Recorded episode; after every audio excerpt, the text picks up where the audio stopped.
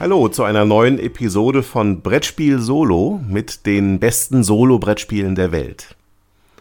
Zu finden unter www.brettspiel-solo.de.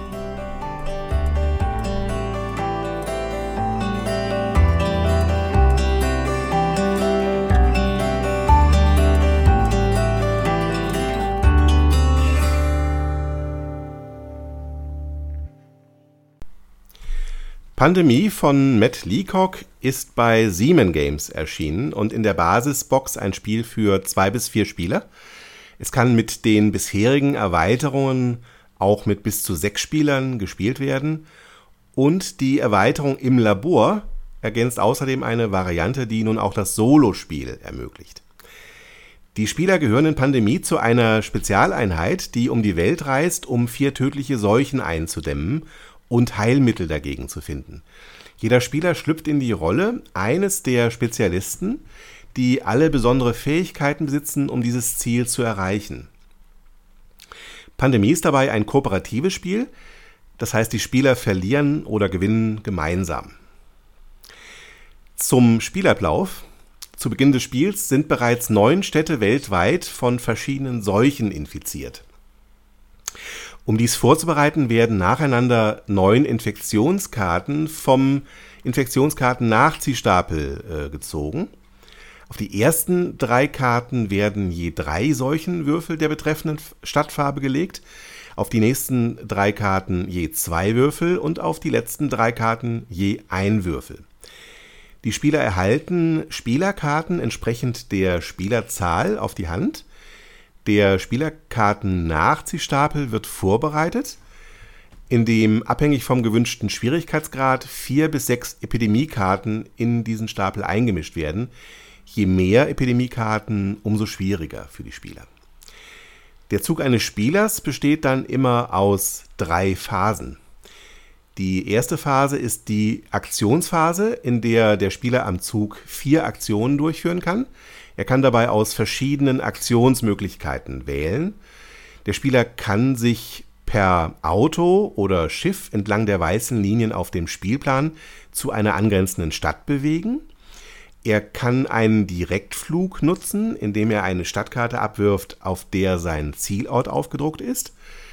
Er kann einen Charterflug nehmen, indem er die Stadtkarte abwirft, auf der er gerade steht, um zu einem beliebigen Ort auf der Karte zu fliegen. Außerdem kann er einen Sonderflug nutzen und so zwischen Orten reisen, an denen zuvor Forschungszentren errichtet wurden. Er kann selbst ein Forschungszentrum errichten, indem er die Stadtkarte abwirft, auf der er gerade steht. Er kann eine Krankheit behandeln, indem er einen der farbigen Seuchenwürfel von der Stadt entfernt, auf der er steht.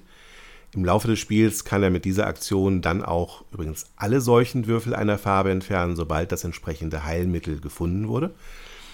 Er kann außerdem Wissen teilen, indem er mit einem Mitspieler die Karte der Stadt tauscht, auf der beide zu diesem Zeitpunkt stehen und er kann ein Heilmittel entdecken, indem er in einer Stadt mit Forschungszentrum fünf gleichfarbige Stadtkarten abwirft. Die Seuche der entsprechenden Farbe ist damit dann geheilt. Die zweite Phase ist die Nachschubphase. In dieser Phase zieht der Spieler am Zug zwei Karten vom Spielerkarten-Nachziehstapel. In diesem Nachziehstapel wurden zu Beginn des Spiels, wie ich schon sagte, vier bis sechs Epidemiekarten eingemischt. Diese Karten verschärfen die Situation der Spieler. Zunächst wird in diesem Fall der Infektionsmarker auf der Infektionsleiste um 1 vorwärts geschoben. Danach wird vom Infektionsnachziehstapel die unterste Karte gezogen und drei Seuchenwürfel der Kartenfarbe auf die Stadt gelegt, die auf der Karte aufgedruckt ist. Sollte in dieser Stadt bereits mindestens ein Würfel dieser Farbe liegen, die Obergrenze von drei solchen Würfeln einer Farbe pro Stadt also überschritten werden, kommt es jetzt zu einem Ausbruch der betreffenden Seuche. Dies bedeutet, dass auf alle angrenzenden Städte jeweils ein weiterer Würfel der betreffenden Farbe gelegt wird.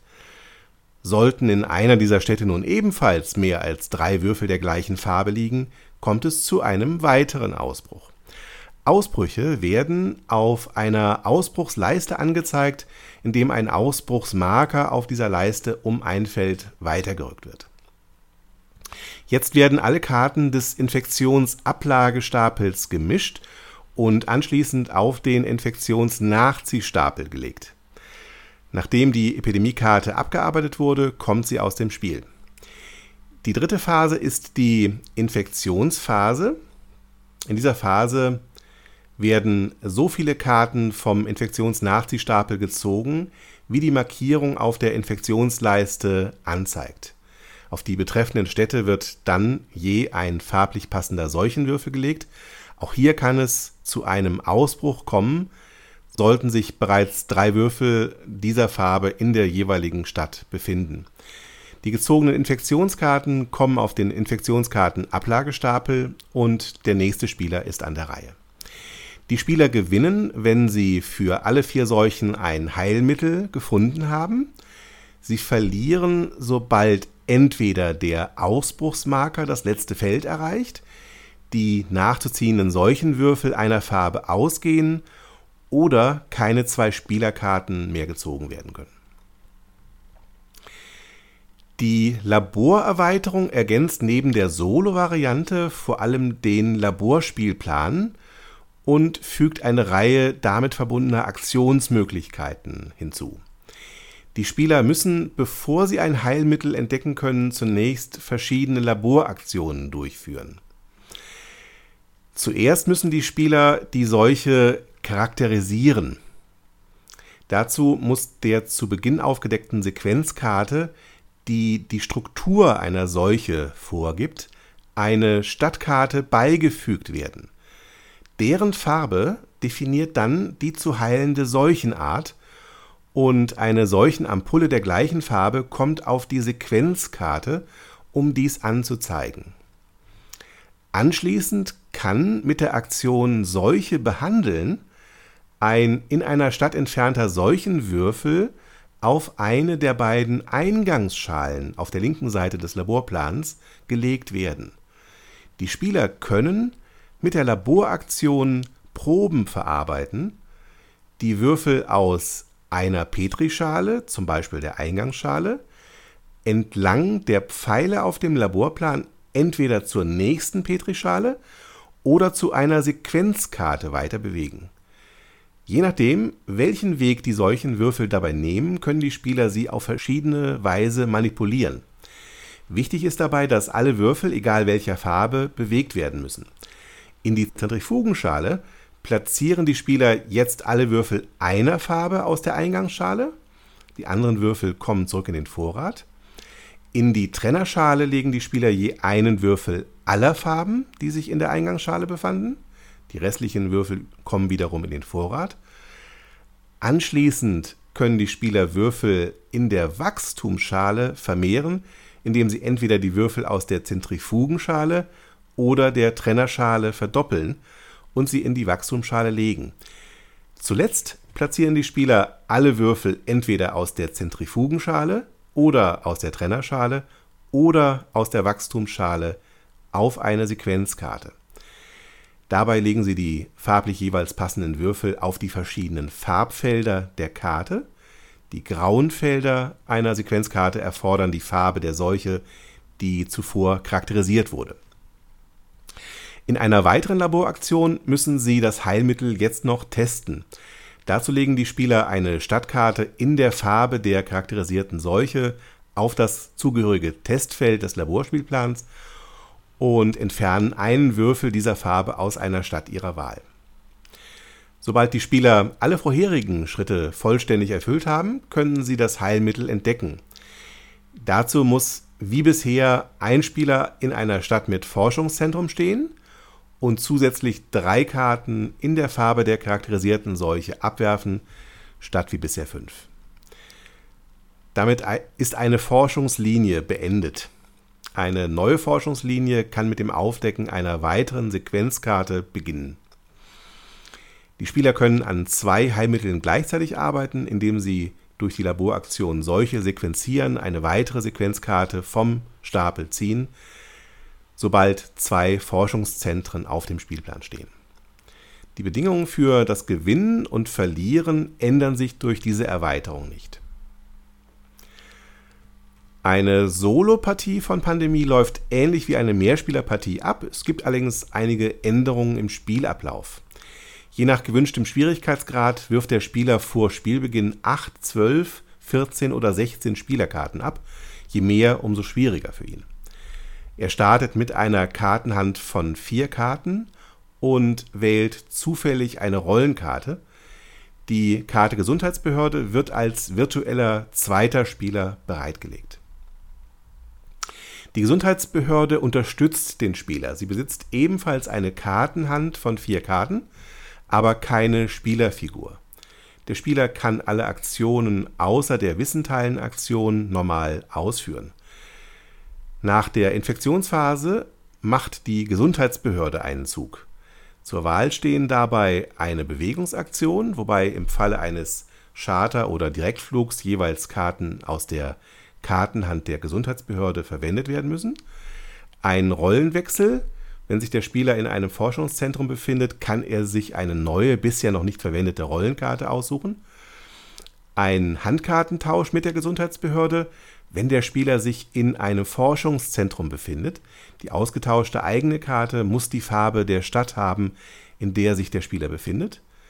Das Ziehen einer zusätzlichen Karte für, für die Gesundheitsbehörde das Entdecken eines Heilmittels mit fünf gleichfarbigen Handkarten der Gesundheitsbehörde und eine Laboraktion, wenn mit dem Laborspielplan gespielt wird. Mein Fazit. Pandemie gilt vielen Kritikern als eines der besten kooperativen Spiele auf dem Markt und es ist durch seine relativ einfachen Regeln auch recht einsteigerfreundlich. Der variabel einstellbare Schwierigkeitsgrad macht es sowohl für Spielanfänger interessant, die mit offenen Handkarten spielen können, als auch für Vielspieler, die alle sechs Epidemiekarten verwenden und mit verdeckten Karten spielen. Die Erweiterung im Labor, die ich in diese Rezension mit aufgenommen habe, ist meiner Meinung nach obligatorisch für das Spiel, gerade vor dem Hintergrund, äh, dass es dadurch weitaus thematischer wird. Denn das abstrakte Eintauschen von Karten beim Finden eines Heilmittels war bislang in der Basisversion des Spiels doch ein eher abstrakter Mechanismus und das Finden eines Heilmittels ist jetzt eben durch verschiedene realistisch anmutende Arbeitsschritte innerhalb eines wissenschaftlichen Labors ersetzt worden und das gefällt mir persönlich, äh, vor allem unter diesem thematischen Gesichtspunkt, weitaus besser. Deswegen würde ich die Laborerweiterung immer zum Spiel dazu nehmen. Auch wenn das Spiel dadurch weitaus komplexer wird. Und gerade auch mit sechs Epidemiekarten äh, kann das Spiel jetzt eine anspruchsvolle Herausforderung für die Spieler darstellen. Und damit einhergehend manchmal auch für Frust äh, am Spieltisch sorgen. Pandemie bietet allerdings eine Fülle interessanter Entscheidungszwänge und vermittelt ein intensives Spielerlebnis, gerade auch vor dem Hintergrund der ernsthaften Thematik einer Bedrohung durch Seuchen für die Menschheit. Es funktioniert in allen Besetzungen sehr gut, auch als Solospiel. Die unterschiedlichen Rollen des Seuchenbekämpfungsteams sorgen zusätzlich für ausreichend Variabilität. Und nicht zuletzt ist Pandemie auch ein sehr schön designtes Spiel, vor allem äh, in der aktuell erhältlichen Neuauflage. Und auch wenn der Glücksfaktor durch das Ziehen der Infektionskarten recht hoch ist und die Spieler im ungünstigen Fall schon nach wenigen Runden verlieren können, verdient das Spiel als Gesamtpaket eine absolute Empfehlung. Meine Benotung 9 von 10 Noten.